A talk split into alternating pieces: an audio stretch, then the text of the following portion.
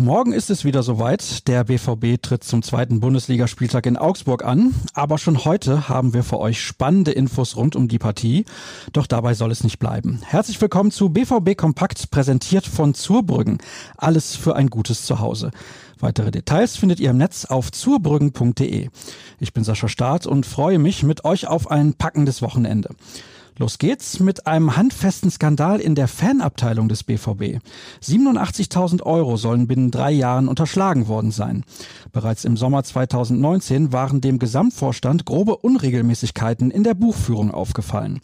Daraufhin beauftragte der Verein professionelle Wirtschaftsprüfer, die in einer forensischen Sonderuntersuchung nun die exakte Summe beziffert haben. Nahezu zeitgleich mit Beginn der Untersuchung hatte der erste Vorsitzende der Fernabteilung im November 2019 angekündigt, sein Amt aus persönlichen Gründen ruhen zu lassen. Mehr dazu findet ihr im Artikel von Sascha Klaverkamp. Gute Neuigkeiten gibt es dagegen aus dem schwarz-gelben Lazarett. Nach Rafael Guerrero ist am Donnerstag auch Nico Schulz wieder ins Mannschaftstraining eingestiegen. Der 27-Jährige hat seine Wadenprobleme überwunden. Die Partie in Augsburg käme nach gut dreiwöchiger Pause aber noch zu früh, wie Trainer Lucien Favre gestern auf der Pressekonferenz erklärte.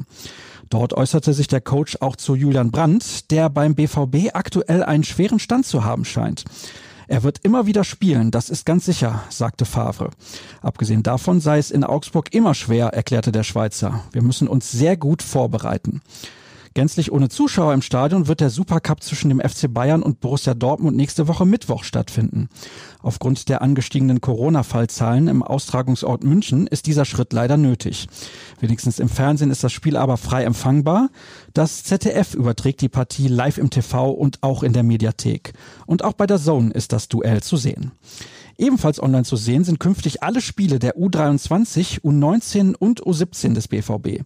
Die Schwarz-Gelben kündigten an, dass alle Begegnungen der drei besten Nachwuchsteams der Borussia auf soccerwatch.tv kostenfrei und in HD-Qualität übertragen werden sollen. Los geht es schon morgen mit der B-Jugend. Am Sonntag folgt dann die A-Jugend um Yusufa Mukoko am Wochenende noch nicht zu sehen sein, wird Jamie Bino Gittens. Den Wechsel des 16-Jährigen aus der Jugendakademie von Manchester City hat Manager Michael Zorc nun zwar bestätigt, aber auf die Spielgenehmigung der FIFA muss der BVB wohl noch ein paar Tage warten. Der Engländer soll zunächst für die U19 auflaufen und ein Zimmer im BVB-Jugendhaus in Brakel beziehen.